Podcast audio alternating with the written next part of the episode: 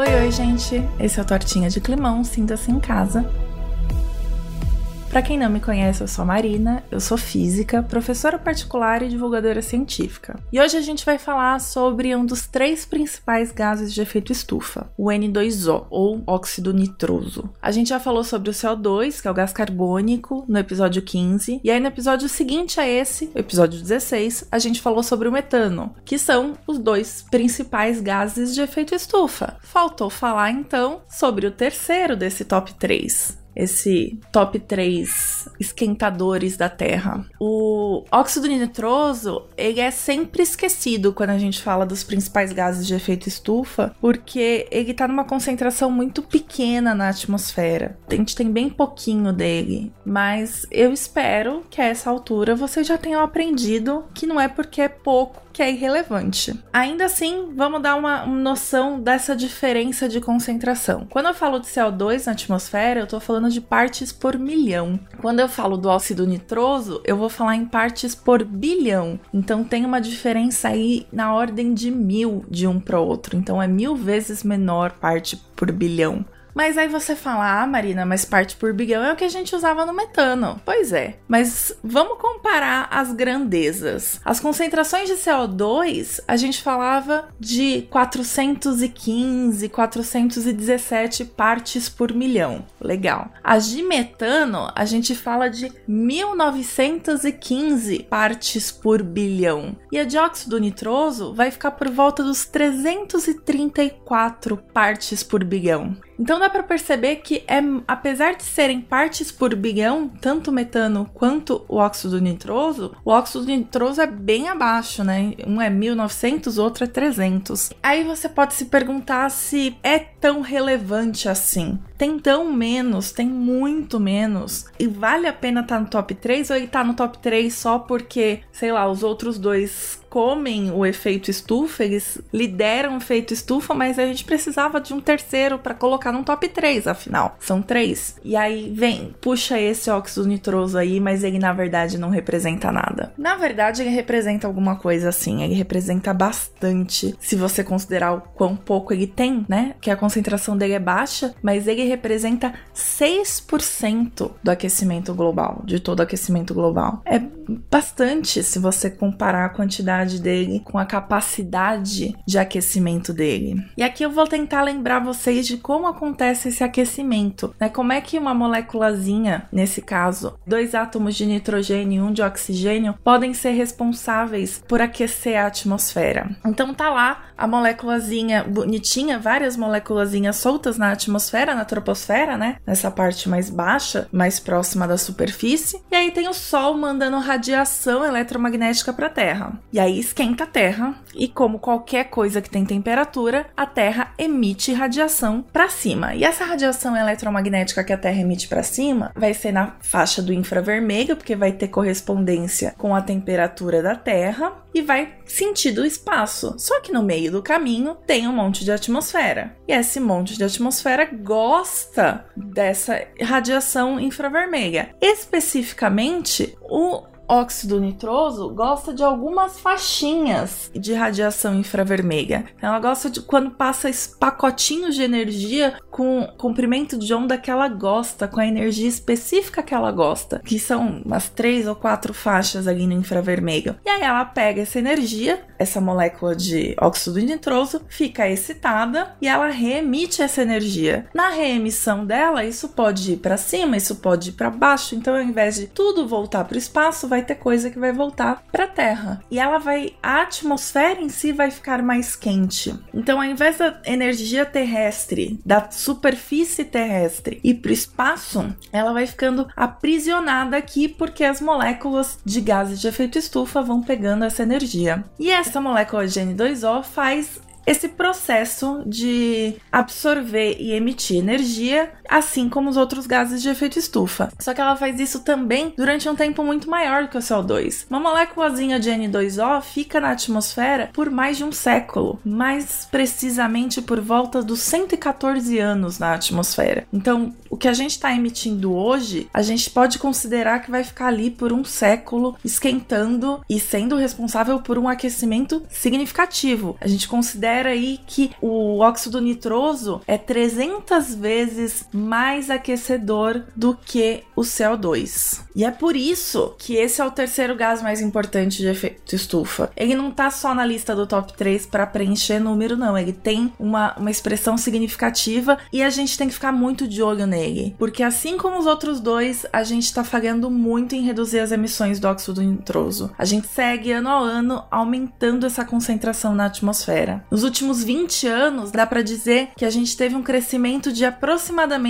uma parte por bilhão por ano na quantidade de óxido nitroso no ar, que é bastante, né? E de onde vem esse óxido nitroso? O óxido nitroso é um resultado esperado de vários processos super comuns na natureza. Eu não sei se vocês vão lembrar, mas quando a gente tinha aula de biologia lá na escola, no ensino médio, a gente aprendeu, eu digo a gente porque faz parte do currículo, né? Mas você pode não ter aprendido. Mas a gente aprendeu o ciclo de nitrogênio, que é um ciclo bio químico muito importante para o funcionamento das plantas e de como as coisas acontecem na Terra. E eu vou ser muito sincera que eu não lembrava muito desse ciclo não, tá? Eu só lembrava que nas raízes das leguminosas, tipo do feijão, tinham uns nódulos que são onde ficavam as bactérias responsáveis pela fixação do nitrogênio, ou seja, elas eram responsáveis por tirar o nitrogênio do ar e transformar em amônia para a planta usar. E eu não vou entrar em todos os detalhes do processo de, do ciclo de nitrogênio, né, que passa por fixação,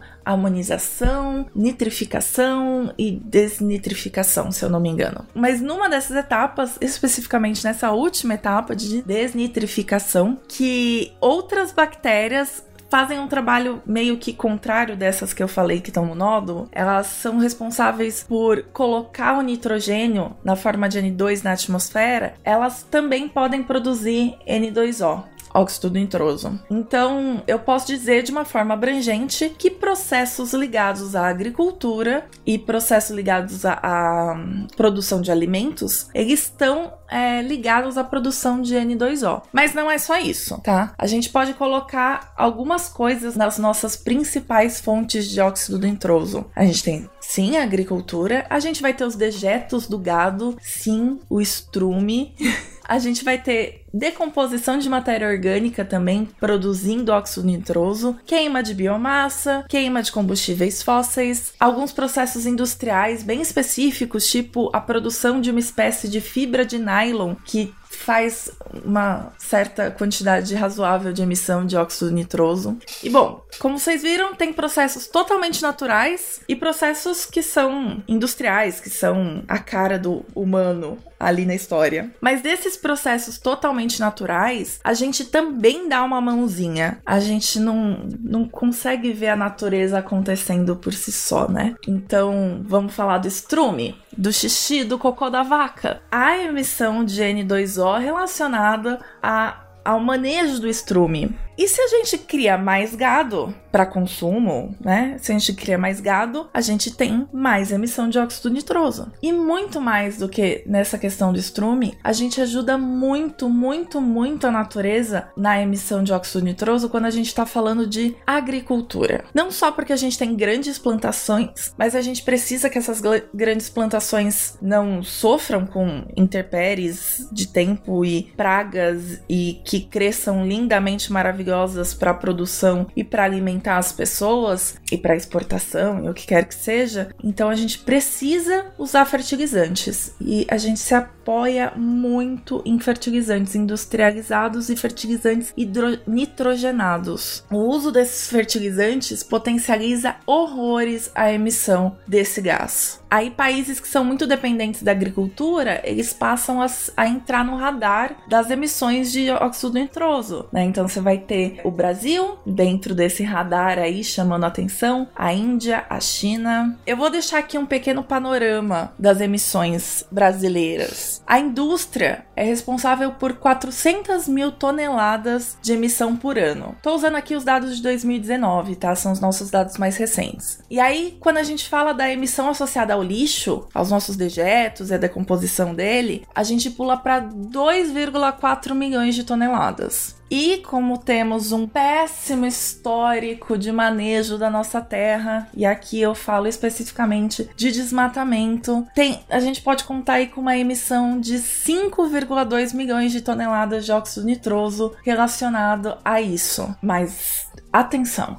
Quando falamos da agricultura, o número de toneladas de emissão de óxido nitroso é de 169 milhões é muito discrepante até. A gente estava falando de 5 milhões na questão do manejo da terra e pula para 169 quando a gente começa a falar da, da agricultura. O foco para diminuir essas emissões vai ter que estar tá na agricultura. Claro, outros grandes emissores de gases de efeito estufa, eles também têm grande emissão de N2O, tá? É, a China, por exemplo, ultrapassa os 300 milhões de toneladas. Os Estados Unidos, eles estão mais próximos da gente, eles têm uma emissão só de 10 milhões de toneladas a mais. Mas o histórico deles é diferente, eles estão diminuindo as emissões de N2O enquanto a gente está aumentando. Então, assim, é um problemão e a gente vai ter que lidar com ele e não existe resposta fácil. Mas se você acompanha a Tortinha, você sabe que não existe re resposta fácil para nada. É um problema complexo, as soluções vão ser complexas. Mas entendendo um pouquinho melhor essas emissões, a gente consegue perceber perceber que um pouquinho de atenção à nossa alimentação pode ser a chave para diminuir nesse caso específico. E eu não digo para Marina eu olhar para minha alimentação e diminuir o consumo de carne ou, sei lá,